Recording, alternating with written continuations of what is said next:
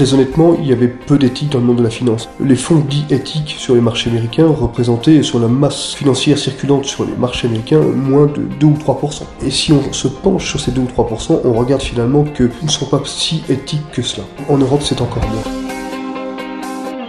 Je pense en même temps à un fonds qui s'appelle le fonds Procléro, qui a été conçu à l'initiative d'un prêtre euh, et qui est structuré avec un certain nombre de filtres qui se superposent, notamment euh, le respect de la parité homme-femme dans les entreprises, les entreprises qui ne font pas travailler les enfants, qui payent leurs impôts, qui communiquent sur le résultat, qui ne sont pas réputés euh, mauvais payeurs ou s'abriter dans des paradis fiscaux, qui n'œuvrent pas dans certaines biotechniques ou biotechnologies, par exemple.